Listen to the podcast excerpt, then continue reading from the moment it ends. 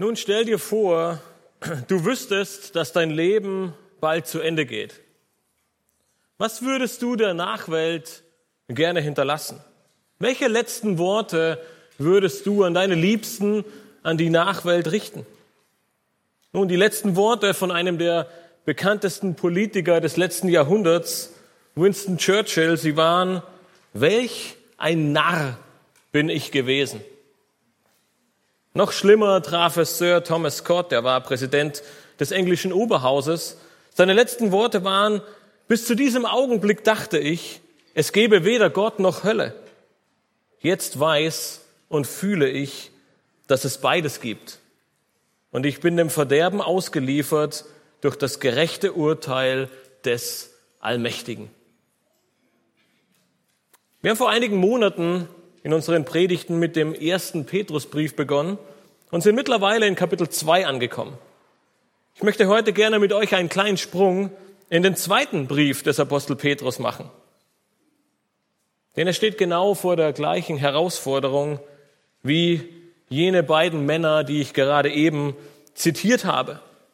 Wir lesen in Kapitel 1, Vers 14, dass er weiß, dass sein Leben bald zu Ende gehen wird und dass er als Märtyrer diese Welt verlassen wird, genauso wie es Jesus ihm einige Jahre oder Jahrzehnte davor gesagt hat. Dieser Brief des Apostel Petrus, dieser zweite Petrusbrief, er ist somit in gewisser Weise das Ende des Apostels, die letzten Worte, die der Apostel Petrus an seine geliebten Brüder und Schwestern richtet. Doch im Gegensatz zu Winston Churchill oder Sir Thomas Scott wählt er völlig andere Worte. Er kennt und liebt den Allmächtigen. Seine Sünden, sie wurden von Jesus Christus vergeben. Und so richtet er einen letzten Appell an seine geliebten Geschwister. Petrus, er beginnt seine letzten Worte in Kapitel 1 mit Gottes Gnade und den großartigen Segnungen, die uns zuteil geworden sind. Wenn ihr euch zurückerinnert, Florian hat vor einigen Wochen genau über diesen Abschnitt gepredigt. Seine Macht, Gottes Macht, die alles bewirkt, die uns alles schenkt und die uns befähigt, ein Leben zu seiner Ehre in Gottes Furcht und Heiligung zu führen. Und auf dieser Basis, auf diesem Fundament, das er legt, beginnt er nun und fährt fort und sagt, dass wir aus diesem Grund, auf dieser Basis danach trachten und danach eifern sollen, ein Leben zu seiner Ehre zu führen. Er erinnert die Empfänger an diese wunderbaren Wahrheiten, weil er weiß, dass er bald sterben wird. Am Ende von Kapitel 1 stellt Petrus dann Gottes Wort ins Zentrum und macht deutlich, dass es kein Menschenwort, dass es keine menschlichen Gedanken sind, die er und all die anderen Schreiber, all die anderen Apostel weitergeben, sondern dass es Gottes Offenbarung an uns Menschen ist. Völlig irrtumslos und allgenügsam.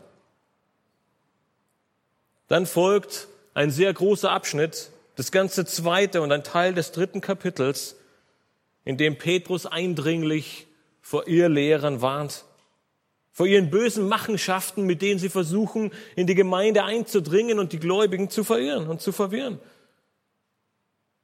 Doch er macht deutlich, dass ihr Gericht bereits vorbereitet ist. Er widerlegt zum Teil ihre falschen Ansichten und in Kapitel 3 sehen wir dann, wie er Gottes Langmut und seine Gnade gegenüber den Menschen ins absolute Zentrum steht, stellt. Die absolute Sicherheit seiner Wiederkunft bekräftigt und die damit verbundene Verführung der Irrlehrer ad acta legt. Heute möchten wir uns und werden wir uns mit den letzten vier Versen dieses Briefes beschäftigen. Und den Schluss seines Briefes und damit tatsächlich seine letzten uns überlieferten Worte. Was liegt Petrus wohl am Herzen? Womit schließt er diesen Brief? Was sind seine letzten Worte, die er an seine geliebten Brüder und Schwestern richtet? Petrus erschließt seinen Brief mit einer Zusammenfassung und bringt in diesen letzten vier Versen nochmal alles auf den Punkt, könnte man sagen. Wenn ihr eure Bibeln dabei habt, dann schlagt bitte mit mir gemeinsam den zweiten Petrusbrief auf. Denn das Kapitel 3 ist berichtet im unmittelbaren Kontext von der Wiederkunft Christi und dem damit verbundenen Gericht über die Ungläubigen. Und ab Vers 11 schreibt der Apostel Petrus dann, da nun dies alles aufgelöst wird, wie sehr solltet ihr euch auszeichnen durch heiligen Wandel und Gottesfurcht, indem ihr das Kommen des Tages Gottes erwartet und ihm entgegeneilt, an welchem die Himmel sich in Glut auflösen und die Elemente vor Hitze zerschmelzen werden. Wir erwarten aber nach seiner Verheißung neue Himmel und eine neue Erde, in denen Gerechtigkeit wohnt. Darum, Geliebte, weil ihr diese erwartet, so seid eifrig darum bemüht, dass ihr als unbefleckt und tadellos vor ihm erfunden werdet in Frieden. Und seht die Langmut unseres Herrn als eure Rettung an, wie auch unser geliebter Bruder Paulus euch geschrieben hat, nach der ihm gegebenen Weisheit. So wie auch in allen Briefen, wo er von diesen Dingen spricht. In ihnen ist manches schwer zu verstehen, was die Unwissenden und Ungefestigten verdrehen, wie auch die übrigen Schriften zu ihrem eigenen Verderben. Ihr aber, Geliebte, da ihr dies im Voraus wisst, so hütet euch, dass ihr nicht durch die Verführung der Frevler mit fortgerissen werdet und euren eigenen festen Stand verliert. Wachst dagegen in der Gnade und in der Erkenntnis unseres Herrn und Retters Jesus Christus. Ihm sei die Ehre, sowohl jetzt als auch bis zum Tag der Ewigkeit. Amen. Petrus erschließt seinen Brief mit einer wunderbaren Erwartung und Verheißung eines neuen Himmels und einer neuen Erde für die Gläubigen. Weil wir diese große Zuversicht haben, ruft uns Petrus zu einem Eifer auf, der uns tadellos und unbefleckt vor Gott erscheinen lassen soll. Wir wollen uns heute mit den Versen 15 bis 18 beschäftigen. Und Petrus erschließt seinen Brief mit einem Aufruf zur Ehre Gottes und stellt dabei in gewisser Weise eine Frage. Und zwar die Frage, ob du darauf vorbereitet bist. Und deswegen habe ich die Predigt heute überschrieben mit der Frage, bereitest du dich auf den Himmel vor? Ist es dir ein Anliegen, mit dieser großen Verheißung vor Augen auf diesen Tag hinzuarbeiten und vorbereitet in die Ewigkeit einzugehen? So wie es der Apostel Petrus uns hier vor Augen führt. Nun, Petrus ergibt uns in diesen letzten Versen drei Anweisungen, wie wir uns vorbereiten sollen, wie wir vorbereitet sein können und wie wir aufgrund und mit dieser Vorbereitung ein, Gottes, ein gottesfürchtiges Leben hier auf Erden führen können. Diese drei liebevollen Anweisungen, sie werden dir helfen, dein Leben so auszurichten und so zu leben, dass du zum einen Gott in allem die Ehre gibst aber zum anderen bestmöglich vorbereitet bist auf diesen Tag, wenn du deinem Herrn und Schöpfer und Retter eines Tages begegnen wirst und in die Ewigkeit, in den neuen Himmel und in die neue Erde eingehen wirst. Lasst uns mit den Versen 15 und 16 beginnen. Sie zeigen uns die erste Anweisung und sie lautet, sei vorbereitet, indem du ein richtiges Verständnis von Gottes Wort hast. Nachdem Petrus bereits in Vers 9, wenn ihr kurz zurückblickt, erwähnt hat, äh, Gottes Langmut erwähnt hat, kommt er nun in Vers 15 nochmals darauf zu sprechen. Die Irrlehrer, sie versuchten, die Gläubigen zu verführen, indem sie ihnen einreden wollten, dass Jesus gar nicht wiederkommt. Er zögert die Verheißung hinaus und aller Voraussicht nach wird er gar nicht wiederkommen. Jahrzehnte sind vergangen, seit er in den Himmel aufgefahren ist. Er kommt nicht wieder. Er ist jetzt nicht da und er wird nie wiederkommen.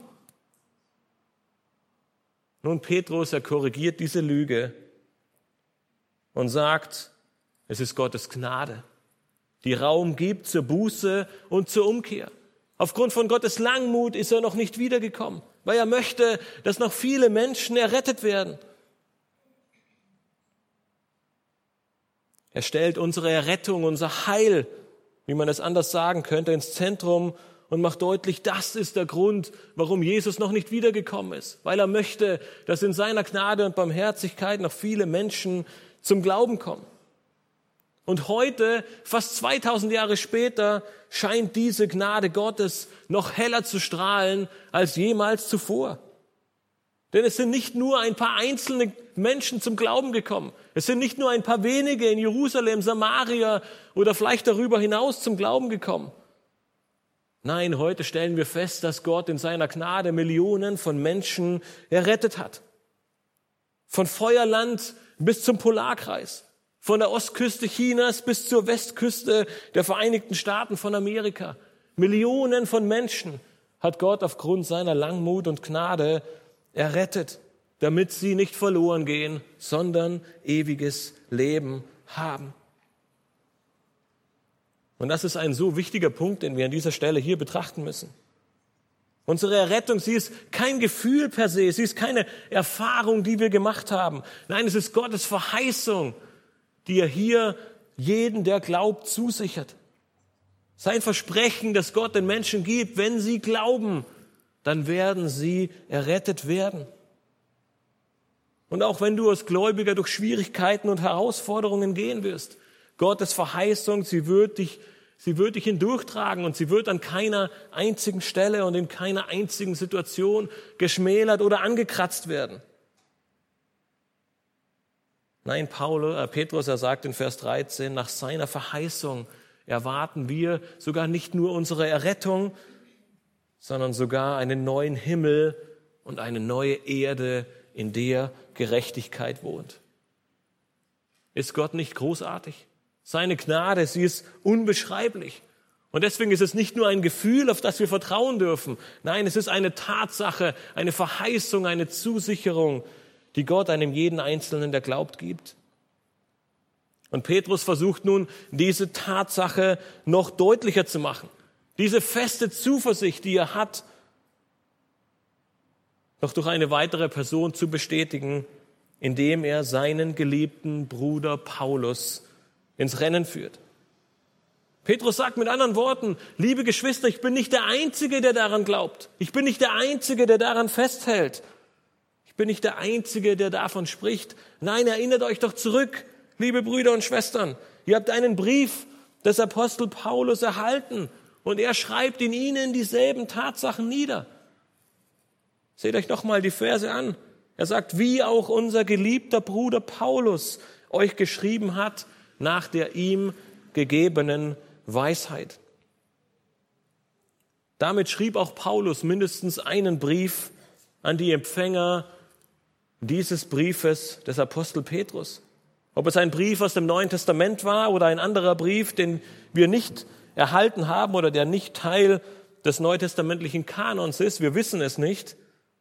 Aber aus Petrus Aussage in diesem Vers geht hervor, dass auch sie ein Schreiben von Paulus erhalten haben. Etwas fast Nebensächliches sticht dabei aber sehr deutlich hervor. Seht euch genau an, wie Petrus über seinen Kollegen Paulus spricht. Vielleicht könnt ihr euch an die Begebenheit in Galater 2 erinnern. Paulus, er musste Petrus sehr, sehr hart zurechtweisen, es stand sogar davon, dass er ihm ins Angesicht widerstand.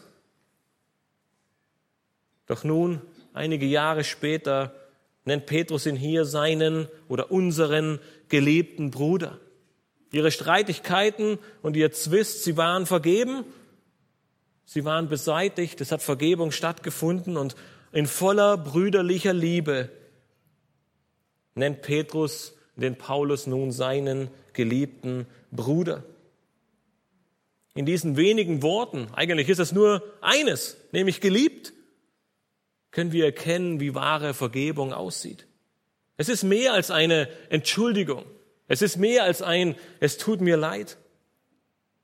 Trotz der Auseinandersetzung, die diese beiden Männer hatten, und wenn wir Galater 2 lesen, stellen wir fest, es war sicher keine Kleinigkeit, bezeichnet Petrus hier den Paulus als seinen geliebten Bruder. Aber Brüder waren mehr als nur Geschwister im Herrn. Als Brüder wurden häufig auch Mitarbeiter oder Arbeitskollegen beschrieben. Petrus macht hier also zusätzlich zu seiner Liebe auch den Punkt, dass er und Paulus Arbeitskollegen sind. Kollegen als Apostel, aber auch Kollegen in diesem großartigen Dienst für den Herrn und für das Evangelium. Etwas weiteres sticht in diesem Vers heraus. Petrus, er beschreibt den Paulus nicht nur als seinen geliebten Bruder, nein, er schreibt von einer Weisheit, die ihm gegeben ist. Und damit ist es etwas Passives. Paulus, er hat sich diese Weisheit nicht erarbeitet, er hat sich diese Weisheit nicht angelernt, indem er unzählige Bücher gelesen hat. Nein, sie wurde ihm gegeben. Und deswegen spricht man manchmal auch von einem göttlichen Passiv. In diesem Vers ist ganz klar Gott der Geber dieser Weisheit. Wenn ihr euch an letzten Sonntag zurückerinnert, als Theo mit uns den Jakobusbrief angesehen hat, dann ging es genau um diese Weisheit. Um eine Weisheit, die wir in Streitigkeiten und Zwistigkeiten brauchen. Und Petrus, auch er macht hier deutlich, dass diese Weisheit vonnöten ist. Und es ist keine Weisheit, die wir in Büchern dieser Welt finden, keine Weisheit, die wir uns selbst aneignen können. Nein, er sagt, Gott selbst hat ihm diese Weisheit gegeben. Und Jakobus, er bezeichnet in seinem Brief diese Weisheit als ein göttliches Geschenk. Wenn wir darum bitten, dann wird Gott sie uns geben. Es ist also eine gottgegebene Weisheit, in der Paulus, aber auch Petrus spricht. Eine Weisheit, die ihnen beiden zuteil geworden ist. Und aufgrund dieser Weisheit sie nun ihre Aussagen, ihre, ihre Anweisungen niederschreiben. In Vers 16 fährt Petrus dann fort und schreibt, so wie auch in allen Briefen, wo er von diesen Dingen spricht. In ihnen ist manches schwer zu verstehen, was die Unwissenden und Ungefestigten verdrehen, wie auch die übrigen Schriften zu ihrem eigenen Verderben. Nun, nach allem, was wir aus diesem einen Vers herauslesen können, ist, dass es zu dem Zeitpunkt, als Petrus nun seinen Brief niederschrieb, bereits mehrere Briefe des Apostel Paulus gab und diese im Umlauf waren. Es war nicht nur der eine Brief in Vers 15, den die Empfänger des zweiten Petrusbriefes auch empfangen haben. Nein, wir sehen, dass er in Vers 16 sagt, aber auch in allen anderen Briefen, in denen der Apostel Paulus von diesen Dingen spricht. Eine wichtige Beobachtung, die wir in diesem Abschnitt, in diesem Vers nicht übersehen dürfen, ist, dass Petrus die Briefe des Paulus mit den übrigen Schriften auf dieselbe Stufe stellt. Er schreibt zuerst davon, dass Paulus mehrere Briefe geschrieben hat und dann geht er auf die Irrlehre, auf die Ungefestigten und Unwissenden ein und sagt, sie ver verdrehen nicht nur die Briefe des Paulus, sondern nein, auch die übrigen Schriften. Nun, als Schrift wurde im Alten wie im Neuen Testament immer Gottes Wort bezeichnet. Wenn von der Schrift die Rede war, dann war immer von Gottes Wort die Rede. Das heißt, Paulus Briefe und das Alte Testament Sie werden von Petrus auf ein und dieselbe Stufe gestellt. Er sagt, das, was Paulus geschrieben hat und das, was wir aus dem Alten Testament kennen, ist ein und dieselbe Schrift. Es ist ein und dasselbe Wort, nämlich ein und dasselbe Wort Gottes. Es ist Gottes offenbartes Wort an uns. Und in ähnlicher Weise schreibt Paulus von sich selbst in 1. Korinther 14, Vers 37, wenn jemand glaubt, ein Prophet zu sein oder geistlich der erkenne, dass die Dinge, die ich schreibe, Gebote des Herrn sind. Paulus wusste somit, dass er von Gott benutzt wurde, dass er als Werkzeug gebraucht wurde, dass das, was er schreibt, inspiriert durch den Heiligen Geist ist. Und Petrus, er war sich dieser Wahrheit für sich selbst, aber auch für Paulus ebenso bewusst. Und deswegen sagt er, die Briefe, die ihr von Paulus habt, und das, was ihr im Alten Testament lest, es ist alles Gottes offenbartes Wort. Petrus, er benutzt nun und er, er, er nutzt Paulus als einen weiteren Beleg dafür, dass sie beiden dieselben Ansichten haben, dass sie beide dieselbe theologischen Überzeugungen hatten, dass sie beide an dasselbe glaubten. Warum? Weil sie beides Gottes Werkzeuge waren und inspiriert vom Heiligen Geist Gottes Offenbarung niederschrieben. Und dann sagt Petrus in diesem Vers 16 vielleicht etwas, wo uns ein Stein vom Herzen fällt. Und er schreibt, ja, nicht alles ist einfach zu verstehen, was Paulus in seinen Briefen schreibt. Nun, jeder von uns kann sich sicherlich wunderbar mit Petrus identifizieren, wenn wir all die paulinischen Briefe lesen. Sätze, die sich über mehrere Verse ziehen, Verschachtelungen, Herausforderungen, theologische Wahrheiten, nach denen man graben muss, die man im ersten und zweiten, ja manchmal selbst im dritten Lesen nicht versteht und auf Knien Gott bitten muss, ihm, damit wir Weisheit erhalten, um zu verstehen, was Paulus hier schreibt, als inspiriertes Wort Gottes. Doch die große Frage, die wir uns stellen müssen, ist, wie gehen wir mit dieser Herausforderung um? Wie gehen wir damit um, dass manches schwer zu verstehen ist? Nicht nur bei Paulus, vielleicht auch bei Petrus, Jakobus, Johannes und all den anderen Schreibern des Alten und Neuen Testaments. Schließlich ist es doch Gottes Wort. Doch Petrus, er macht einen schockierenden Punkt. Er sagt, die Unwissenden und Ungefestigten, sie nutzen diesen Umstand, dass manches schwierig zu verstehen ist, um Gottes Wort zu verdrehen um Gottes Wort eine Bedeutung zu geben, die nicht der Wahrheit entspricht. Nun, Unwissende, und das ist wichtig zu wissen, sie sind zwangsläufig nicht dumm. Ein Unwissender ist niemand, der dumm ist und es einfach nicht besser weiß. Nein, ein Unwissender, er ist unbelehrt. Er will sich vielleicht sogar gar nicht belehren lassen. Vielleicht rühmt er sich sogar seiner Unbelehrtheit. Und beim Ungefestigten sieht es nicht viel anders aus. Beide, diese beiden Bedeutungen, sie zeichnen eines aus, nämlich, dass diese Person eine unzureichende Belehrung erfahren hat. Ob bewusst oder unbewusst, ist jetzt erstmal nebensächlich, aber es ist nicht zwangsläufig jemand, der es nicht besser wüsste, sondern einfach, der es in dem Zustand, in dem er sich jetzt befindet, es nicht besser weiß. Doch anstatt sich zu belehren lassen, anstatt die Wahrheit zu suchen, anstatt zu geistlich reiferen Männern zu gehen, nutzen sie es, um Gottes Wort zu verdrehen. Doch nicht nur die Schriften des Paulus, wie wir gerade gelesen haben, sondern auch die übrigen Schriften, wie Petrus sie nennt.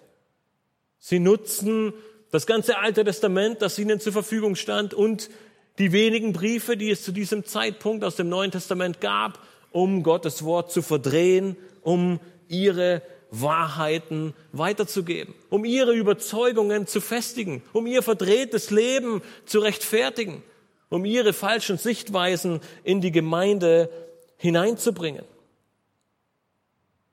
Und in 2. Petrus 2, Vers 14 lesen wir, dass diese Unbefestigten und Unwissenden es selbst auf die Unbefestigten abgesehen haben. Sie haben selbst nichts gelernt und sie suchen sich nun Leute, denen es ebenso geht und versuchen sie mit ihren falschen und bösen Überzeugungen in ihre Fittiche zu ziehen und ihnen ihre falschen theologischen Überzeugungen unterzujubeln, um sie von der Wahrheit abzubringen. Nun, was ihre Verdrehungen waren, wir wissen es nicht genau. Petrus, er geht nicht näher darauf ein. Aber wenn wir den ganzen zweiten Petrusbrief als Ganzes betrachten, dann könnte es durchaus ein Verdrehen der Gnade Gottes sein. Ähnlich wie Paulus im Römerbrief argumentiert, führt ein falsches Verständnis von Gottes Gnade zu einem zügellosen Leben. Und es ist genau jenes Leben, das die Irrlehrer propagieren.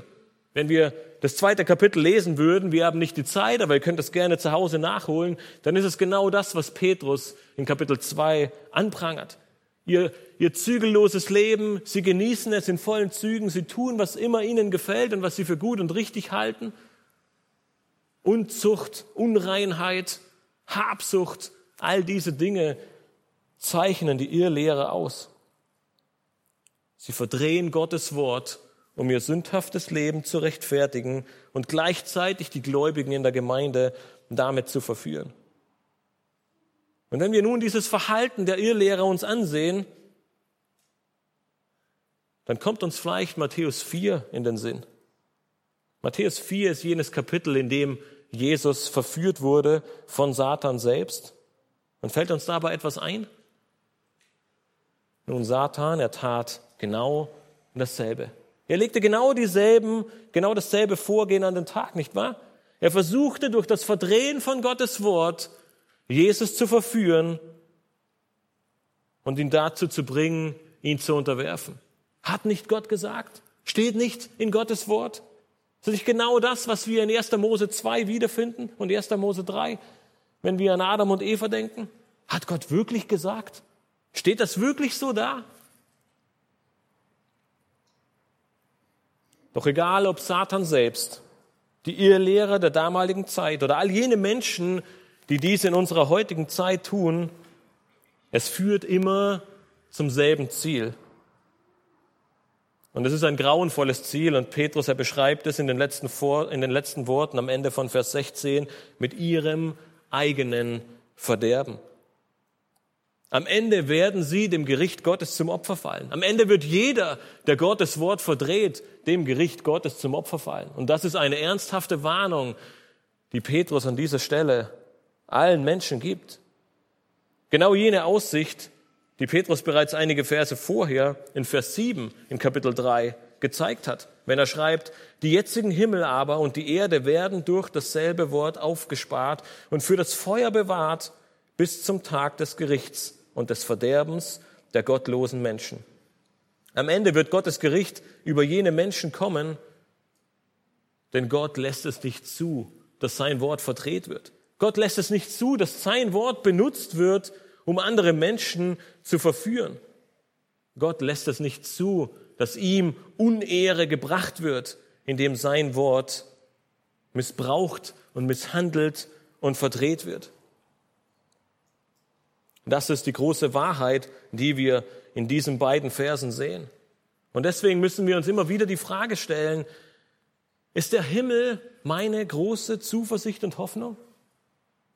Führe ich mir immer wieder persönlich vor Augen, dass Gott seine Wiederkunft nicht hinauszögert, sondern dass er in seiner Langmut wartet, bis die Vollzahl der Menschen errettet wurde, ehe er wiederkommt?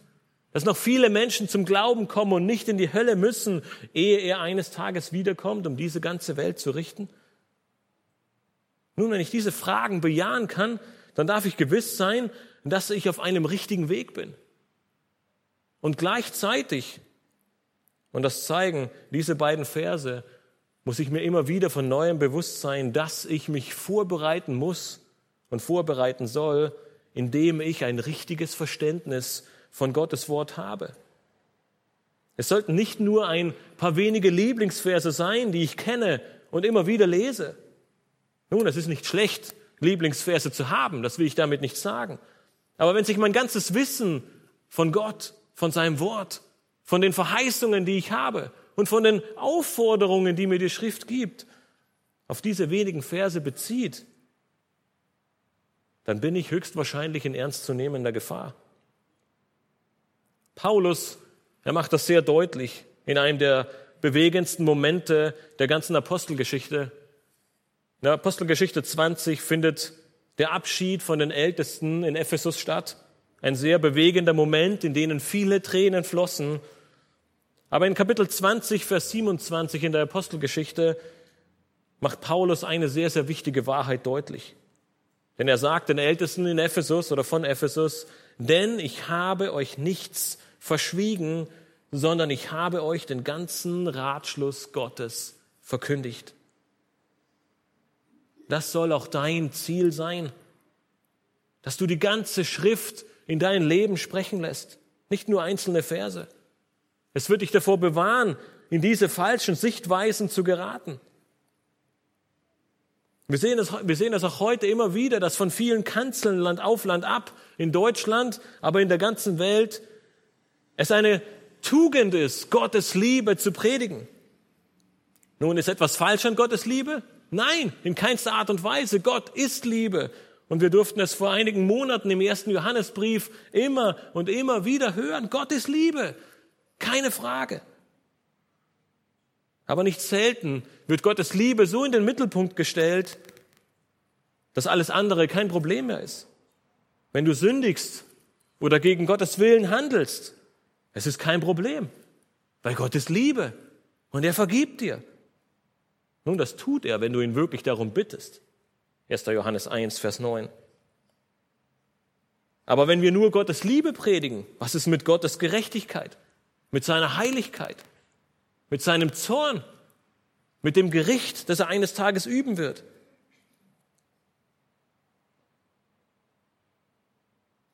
Oder bist du vielleicht mit einigen Prinzipien oder Geboten Gottes nicht ganz einverstanden und versuchst das Gegenteil oder deine Meinung mit Bibelversen zu festigen, die das scheinbar bestätigen könnten.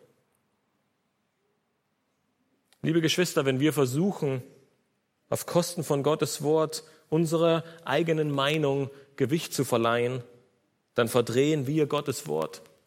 Dann werden wir nicht vorbereitet sein, wenn Jesus eines Tages wiederkommt. Dann werden wir eine Vielzahl von eigenen Meinungen und Ideen und Philosophien und Prinzipien erarbeitet haben, aber nicht eine einzige von diesen wird dem Wort Gottes standhalten können. Und deswegen ruft uns der Apostel Petrus in aller Liebe in diesen beiden Versen dazu auf, bereite dich auf die Wiederkunft Jesu vor, bereite dich auf den Himmel vor, indem du ein richtiges Verständnis von Gottes Wort hast. Sei bereit, für Gottes Wort einzustehen. Sei bereit, all deine Überzeugungen und Prinzipien, die du hast, von Gottes Wort verändern zu lassen, wenn es notwendig ist. Mache Gottes Wort zu deiner Autorität und Richtschnur für dein Leben. Egal, ob es dir manchmal passt oder nicht.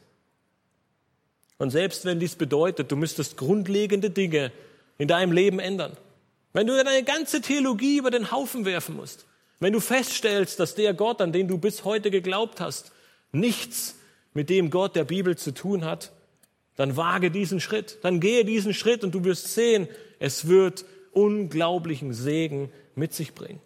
Es wird hart sein, es wird schmerzen. Viele Wahrheiten, an denen du festgehalten hast, werden vielleicht plötzlich dem Urteil und der Sicht von Gottes Wort nicht standhalten können. Aber es wird keinen größeren Segen geben, als sich dem Gott zu nähern, der wirklich der wahre Gott ist, dem Gott, den uns die Bibel zeigt der einzig wahre und wunderbare Gott. Sei ihm gehorsam. Strebe danach, nach seinen Geboten zu leben. Strebe danach, Salz und Licht in dieser Welt zu sein. Und tadellos vor ihm erfunden zu werden, wie wir gerade in den Versen davor gelesen haben. Das ist die erste wichtige Anweisung, die Petrus uns in diesen letzten Versen, in seinen letzten Worten gibt. Sei vorbereitet auf den Himmel, indem du eine richtige Sicht von Gottes Wort hast. Neben diesem richtigen Umgang mit Gottes Wort gibt dir Petrus in diesem Abschnitt dann eine zweite wichtige Anweisung, um für den Himmel vorbereitet zu sein. Wir finden sie in Vers 17 und sie lautet, sei vorbereitet, indem du dich vor ihr Lehre hütest. In den letzten beiden Versen seines Briefes, in den Versen 17 und 18, fasst Petrus nochmal seinen ganzen Brief zusammen. Und deshalb beginnt er in Vers 17 mit ihr aber Geliebte. Zum vierten und letzten Mal spricht er seine Empfänger in diesem Brief mit Geliebte an. Noch einmal zeigt Petrus seine innige Liebe, sein Hirtenherz zu den Gläubigen auf und spricht sie direkt an. Lasst uns nochmal gemeinsam den Vers 17 lesen. Petrus er schreibt, ihr aber Geliebte, da ihr dies im Voraus wisst, so hütet euch, dass ihr nicht durch die Verführung der Frevler mit fortgerissen werdet und euren eigenen festen Stand verliert. Petrus, er möchte am Ende seines Lebens in diesem letzten Brief, dass die Empfänger erinnert werden durch den ganzen Brief hindurch erinnert er sie an Wahrheiten aus dem Wort Gottes. Er erinnert sie, auf Gottes Wort zu sehen. Ja, man könnte sagen, er erinnert sie noch einmal, obwohl sie es bereits wissen. Sie wissen all dies, was er ihnen durch den ganzen Brief hindurch gesagt hat, und trotzdem sagt er, ich möchte euch erinnern, obwohl ihr es wisst. Es ist so wichtig. Es geht um eure Ewigkeit. Er sagt ihnen, es werden ihr Lehrer kommen. Und sie werden üble Machenschaften mit sich bringen. Ihr Ziel wird es nicht sein, euch näher zu Gott zu führen. Ihr Ziel wird es nicht sein, auch heiliger dastehen zu lassen, als ihr es heute seid, sondern ihr Ziel wird es sein, euch von Gott wegzubringen, auch wenn sie euch das niemals sagen werden. Und so kommt er zu der Hauptaussage in diesem Vers, hütet euch, weil ihr all dies kennt und all dies wisst. Meidet die Irrlehrer, hütet sie, lauft vor ihnen weg, macht einen großen Bogen um sie. Das ist keine Lappalie, es ist kein Vorsichtigsein. Es ist eine sehr ernste Sache, vor die Petrus uns hier warnt. Nun, ähnliche Worte nutzt Jesus selbst in Bezug auf Habsucht in Lukas 12, Vers 15.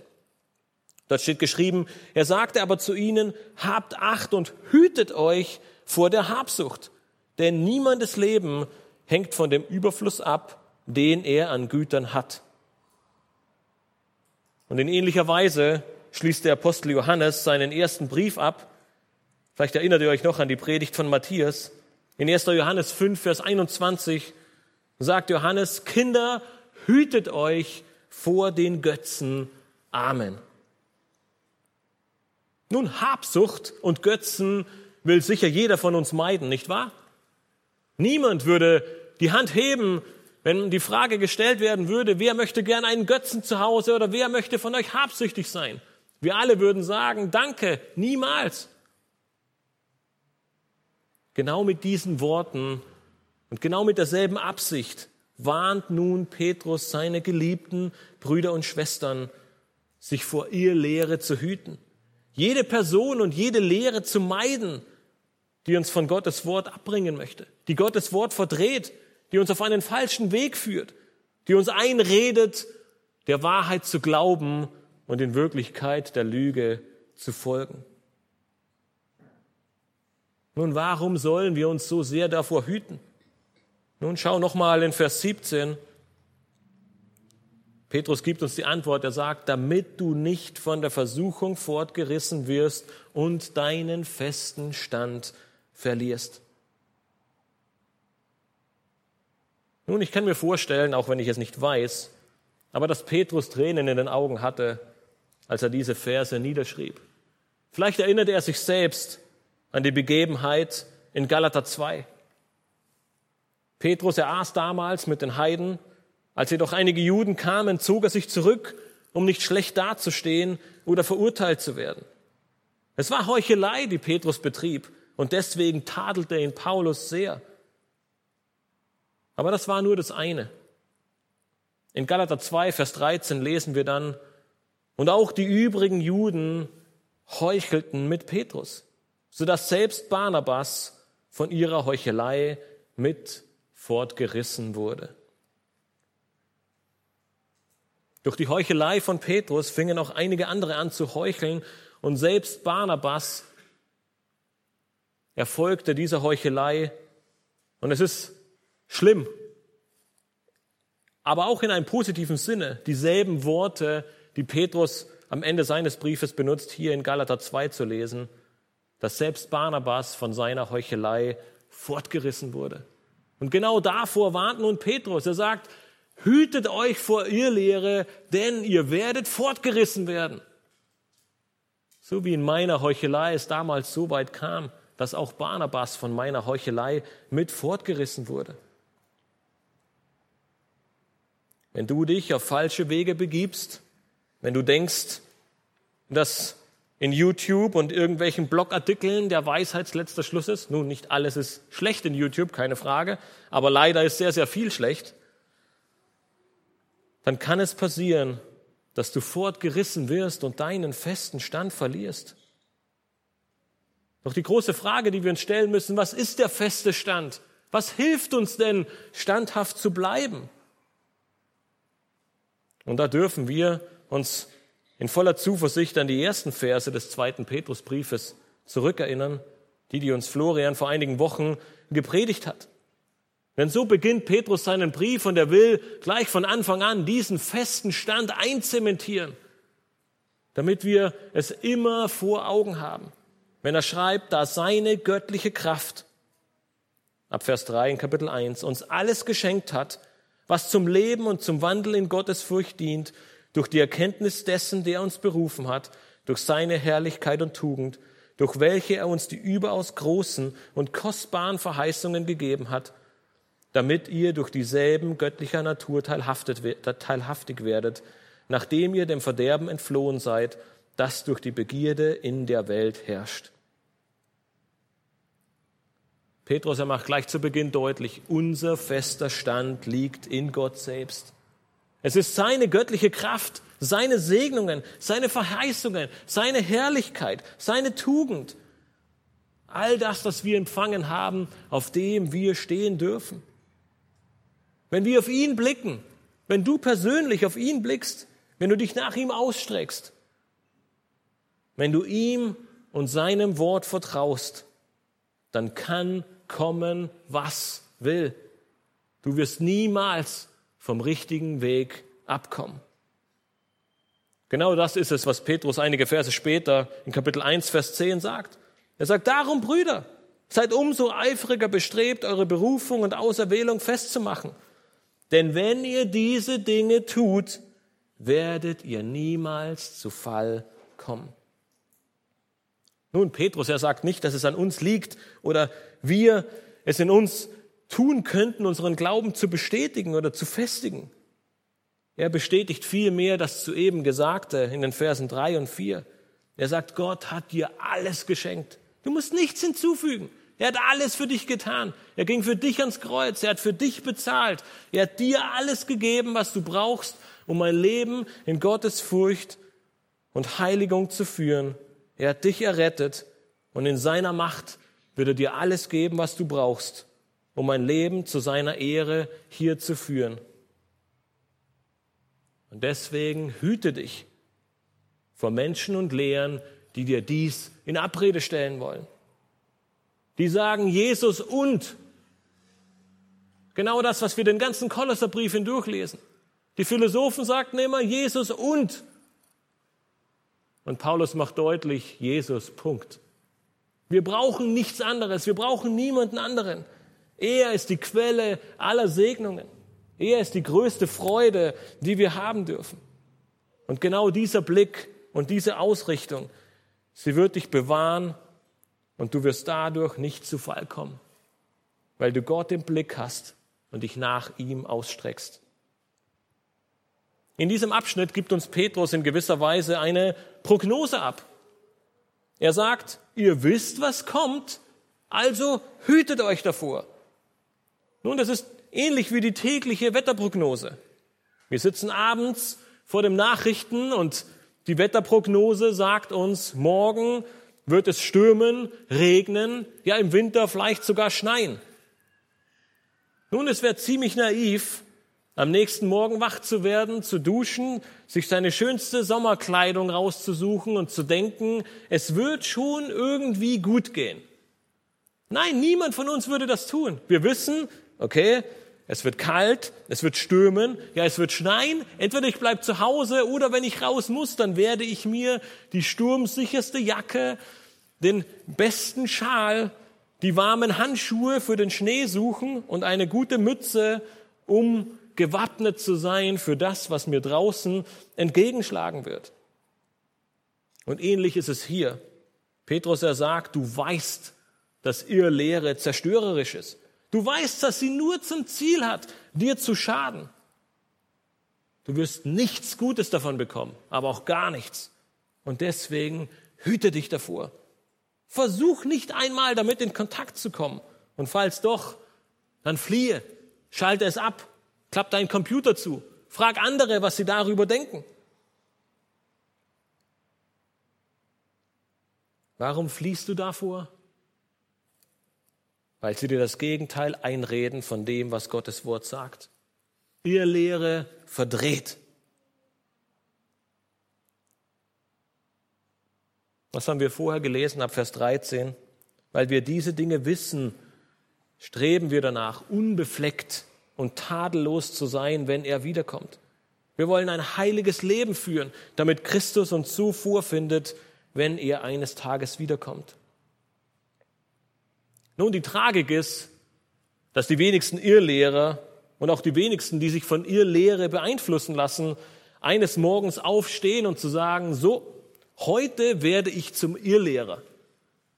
Heute nutze ich YouTube oder einen Blog oder irgendein Buch, um mich von der Irrlehre überführen zu lassen. Nein, niemand tut so etwas.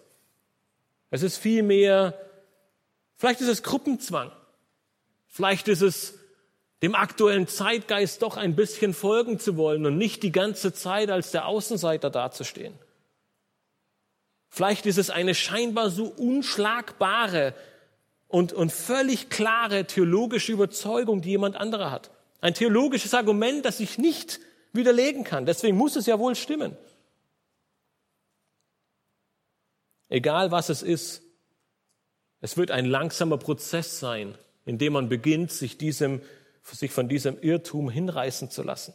Vielleicht, weil man es nicht besser weiß, vielleicht, weil es so toll klingt, vielleicht, weil es auch im ersten Moment so viel schöner erscheint als das, was Gott von mir möchte. Gott ist manchmal doch so, so gemein zu mir. All die tollen Sachen, die ich scheinbar tun könnte, er enthält sie mir vor. Das ist genau das, womit Irrlehre meistens um die Ecke kommt. Das ist genau das, was Satan bei Adam und Eva versuchte. Gott will gar nicht, dass es dir wirklich gut geht. Nun, heute haben wir den großen Vorteil, wir lesen 1. Mose und wir wissen, dass es selbst, wenn es den Anschein erweckt hätte, dass Gott es nicht gut mit ihnen gemeint hat, dass genau das Gegenteil der Fall war. Gott wusste, was passieren wird und er wollte sie genau davor bewahren. Deswegen ist es niemals ein Gott will mir etwas vorenthalten, sondern nein, Gott weiß es besser und er will mich davor bewahren. Und deswegen kommt es dann nicht selten vor, dass bevor du überhaupt merkst, dass du vielleicht der Irrlehre verfallen bist, du manchmal schon mittendrin sitzt. Und warum ist das der Fall? Weil wir nicht selten denken, wir kriegen alles alleine hin. Wir schaffen es ohne unsere Geschwister. Wir schaffen es alleine. Und in der Vorbereitung auf die Predigt musste ich an dieses Bild denken. Ich weiß nicht, ob es einige von euch gesehen haben. Äh, manche Geschwister in der Gemeinde haben es auch im Status geteilt von dieser Hyäne und dem Löwen. Und äh, die, die ganzen Hyänen standen hinten in einer Gruppe und eine Hyäne war ganz alleine. Und der Löwe, er war kurz davor, es zu schnappen. Und der Untertitel war, das passiert, wenn du denkst, du brauchst die Gemeinde nicht. Und das genau ist es, wenn wir denken, wir schaffen alles alleine, wenn wir denken, wir, wir können jede theologische Spitzfindigkeit alleine klären, wir kommen immer mit uns alleine klar, dann wird genau das passieren.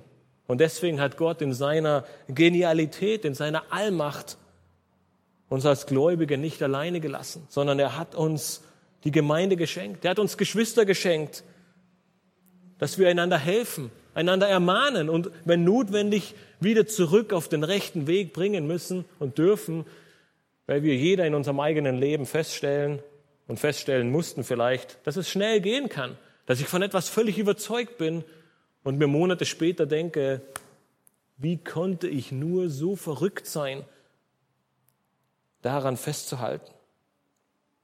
Deswegen sei vorbereitet und hüte dich vor Irrlehre. In Vers 18 folgt nun die letzte dieser drei Anweisungen des Apostel Petrus, der weiß, dass sein Leben sich dem Ende naht. Und er ruft als letzte Anweisung seinen geliebten Geschwistern zu, bereite dich auf den Himmel vor, indem du in Gnade und Erkenntnis wächst. Petrus erschließt seinen Brief mit einem typischen Ende, wie viele andere der neutestamentlichen Lehrbriefe, in den meisten Fällen beinhalten sie abschließende Grüße, letzte Anordnungen, manchmal auch Ermahnung und meistens einen Segen, der Gottes Gnade beinhaltet. Petrus, er nutzt in diesem Brief hauptsächlich zwei dieser Inhalte. Er gibt letzte Anordnungen und schließt mit einem Lobpreis zur Ehre Gottes.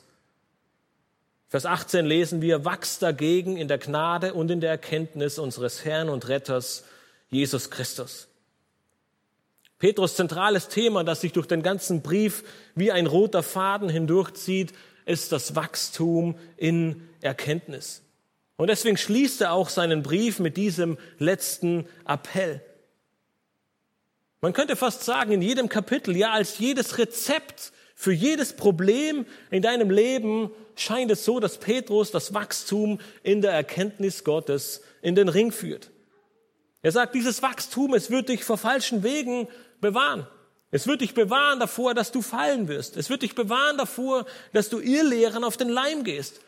Ja, es wird dir helfen, einen richtigen Lebenswandel zu führen. Das bewahrt dich davor, einen falschen Lebenswandel zu führen. Und hier in Vers 18 sehen wir nun diesen großen Kontrast, den er darstellt. In Vers 17 sagt er noch, hüte dich vor der Irrlehre. Und nun sagt er in Vers 18, wachse dagegen in Gnade und Erkenntnis. Meide das eine, aber setze alles daran, an dem anderen festzuhalten. Seine letzte Aufforderung, seine letzten Worte, wachse in Gnade und Erkenntnis.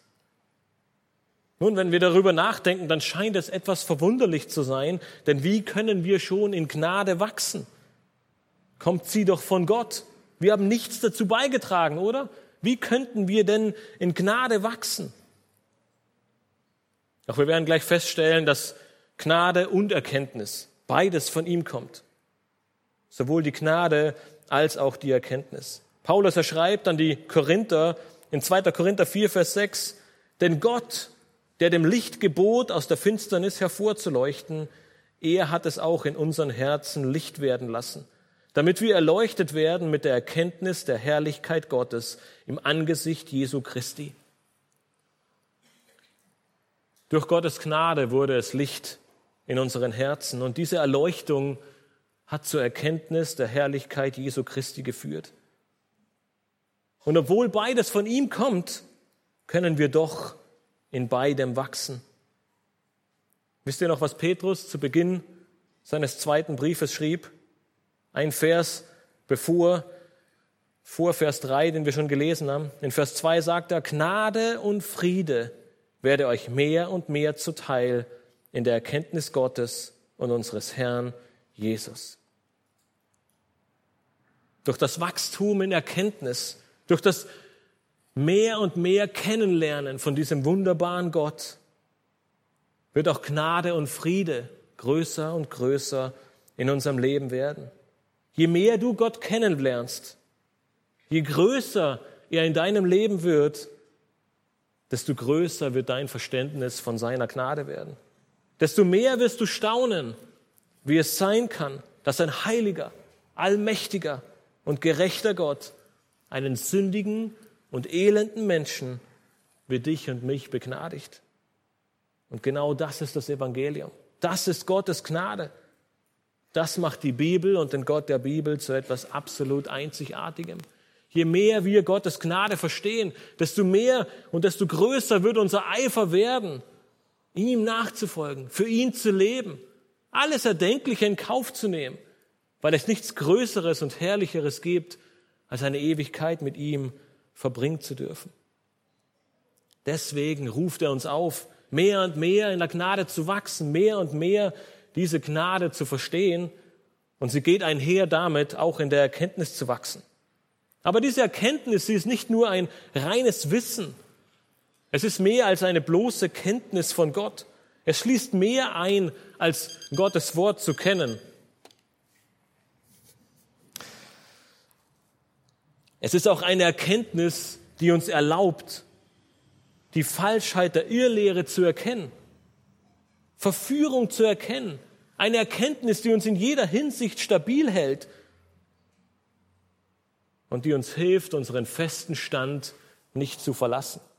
Das ist es, was Petrus für seine, was er sich für seine Adressaten wünscht. Und ich bin mir ziemlich sicher, dass er sich auch genau das heute für uns wünschen würde. wenn er einen Brief an uns schreiben würde. Er würde uns dieselben Worte schreiben. Er sagt, liebe Geschwister hier in Kaulsdorf, wachs in Gnade und Erkenntnis. Und so schließt er seinen Brief mit einem Lobpreis zur Ehre Gottes am Ende von Vers 18, indem er sagt, ihm sei die Ehre, sowohl jetzt als auch bis zum Tag der Ewigkeit. Amen. Nun, wer ist dieser ihm? ist gerade davor gelesen. Es ist der Herr und Retter Jesus Christus. Wie so oft im Neuen Testament erhält Jesus Christus auch hier beide Attribute. Er ist Herr und er ist Retter. Mit anderen Worten, er ist Gott und er ist Retter. Ihm gebührt die Ehre. Und in diesem letzten Vers, in diesen letzten Worten finden wir gleich zwei Hinweise, dass Jesus Christus mit absoluter Gewissheit Gott ist. Nicht nur, dass er Herr und, nicht nur, dass er Herr und Retter ist, sondern was gebührt ihm? Alle Ehre. Und jetzt kommt die große Frage, wem allein gebührt Ehre? Nun, ich möchte euch einen letzten oder einen vorletzten Vers mit auf den Weg geben. In Jesaja 42, Vers 8 spricht nämlich Gott selbst, Yahweh, und er sagt, ich bin der Herr, das ist mein Name, und ich will meine Ehre keinem anderen geben, noch meinen Ruhm den Götzen. In Jesaja 42, Vers 8 macht Gott deutlich, niemand, aber auch niemand gebührt Ehre als Gott allein. Niemals würde Gott jemanden seine Ehre überlassen. Doch genau diese Ehre gebührt hier nun Jesus Christus. Warum? Weil er Gott ist. Ehre sei Jesus Christus jetzt und bis zum Tag der Ewigkeit. Der Beginn von Kapitel 1 und das Ende hier in Kapitel 3, sie bilden, man könnte sagen, eine Klammer um diesen ganzen Brief. Gottes Gnade, seine Kraft und das Wachstum in der Erkenntnis. Das ist es, was Petrus seinen geliebten Brüdern und Schwestern mit auf den Weg geben würde, möchte. Dafür sollen wir als Gläubige leben. Damit sollen wir uns auf unsere Ewigkeit vorbereiten und damit können und sollen wir Gott in allem die Ehre geben. Das soll unser Bestreben und unser christliches Leben sein. Ein kontinuierliches Wachstum in der Erkenntnis, ein lebenslanges Studium von Gottes unschätzbarem Wort, ein Verwurzeltsein in seinem Wort. Petrus macht das in seinem Brief deutlich. Das wird dich vor Problemen in deinem Glaubensleben bewahren. Nun nicht vor Problemen, die auftreten, aber vor den Problemen, wie du damit umgehst. Es wird dich bewahren. Es wird dir den richtigen Umgang mit diesen Problemen lehren. Es wird dir helfen, Verdrehung schon zu erkennen und im Keim zu ersticken. Es wird dir helfen, dass deine Alarmglocken losgehen, wenn dir jemand etwas erzählt, indem du sagen kannst, stopp, das steht nicht in Gottes Wort. Und in Zeiten von Schwierigkeiten und Not wird dich diese Erkenntnis hindurchtragen. Denn du darfst gewiss sein, dass du eine Verheißung hast. Du wirst am Ende in die Ewigkeit eingehen und hast Hoffnung. Eine Hoffnung, die auf eine ewige Gerechtigkeit, ohne Kummer, ohne Schmerz, ohne Leid und ohne Tränen ruht. Auch in Versuchungen und Anfechtungen wird dir Gottes Wort ein Anker und eine feste Burg sein. Ein Ort, an dem du Weisheit, Frieden und Hoffnung findest. Ein Ort, der dir viele Prinzipien und einen Weg aufzeigt, wie du richtig mit dieser Situation, in der du steckst, umgehen kannst. Und schlussendlich wird dir durch Gottes Wort aufgezeigt, wie du als Gläubiger in dieser Welt leben sollst. Nicht, die, nicht wie die Welt es uns vorlebt, in Hass oder Lüge und Unreinheit, in Gier und Zorn oder Lästerung, sondern in Liebe, in Wahrheit, in Demut, vergebend, gerecht, wahrhaftig und den Nächsten höher achtend als dich selbst. Der Apostel Johannes, er schreibt in 1. Johannes 2, Vers 3 bis 6, und daran erkennen wir, dass wir ihn erkannt haben, wenn wir seine Gebote halten. Wer sagt, ich habe ihn erkannt und hält doch seine Gebote nicht, der ist ein Lügner. Und in einem solchen ist die Wahrheit nicht. Wer aber sein Wort hält, in dem ist wahrhaftig die Liebe Gottes vollkommen geworden. Daran erkennen wir, dass wir in ihm sind. Wer sagt, dass er in ihm bleibt, der ist verpflichtet, auch selbst so zu wandeln, wie jener gewandelt ist. Nun, wie können wir seine Gebote halten? Richtig, wir müssen sie kennen. Wir lesen in der Schrift, wir wachsen in der Erkenntnis, wir harren aus im Gebet und Gottes Geist, der wird uns in die Wahrheit leiten. Johannes und Petrus, sie sagen beide zusammen, nun mit meinen eigenen Worten zusammengefasst, Gott hat dir in seiner Gnade ein neues Leben geschenkt. Du bist eine neue Schöpfung. Sein Wort zeigt dir auf, wie ein Leben in dieser neuen Schöpfung als Gläubiger aussieht. Lebe dieses Leben und gib Gott damit die Ehre, denn er hat dir alles geschenkt, was du dazu brauchst. Durch dieses Leben wird Gottes Liebe sichtbar und vollkommen werden in deinem Alltag. Es gibt keine größere Freude, als Gottes Wort zu studieren neue Facetten und Eigenschaften Gottes zu erkennen, an Weisheit zuzunehmen, Gottes Herrlichkeit noch heller und heller erstrahlen zu sehen. Nun lass dir diese Freude nicht entgehen. Richte deinen Blick stets auf diese großartigen Verheißungen, die vor dir liegen, und lebe ein Leben zu Gottes Ehre. Ich möchte die Frage von Beginn der Predigt noch einmal stellen. Bereitest du dich auf den Himmel vor? Petrus, er wusste, dass sein Tod kurz bevorstand. Doch dies hielt ihn nicht davon ab, seinen geliebten Geschwistern noch einmal Gottes Herrlichkeit, Liebe und Gnade vor Augen zu führen. In seinen letzten Worten richtet er den Blick dann auf diese herrliche Verheißung des neuen Himmels und der neuen Erde und gibt uns drei Anweisungen, wie wir uns darauf vorbereiten können. Habe ein richtiges Verständnis von Gottes Wort, hüte dich vor Irrlehre und wachse in der Gnade und Erkenntnis Gottes. Diese drei Anweisungen, sie werden nicht nur dazu führen, dass du gut vorbereitest, gut vorbereitet in dein vielleicht größtes Abenteuer aller Zeiten steuern wirst, nämlich in eine Ewigkeit in der Herrlichkeit Gottes. Diese drei Anweisungen, sie werden auch dazu führen, dass du unbefleckt und tadellos bereits hier auf dieser Erde wandelst und so vorgefunden wirst, wie du sicher vorgefunden werden möchtest, wenn Gott eines Tages wiederkommt.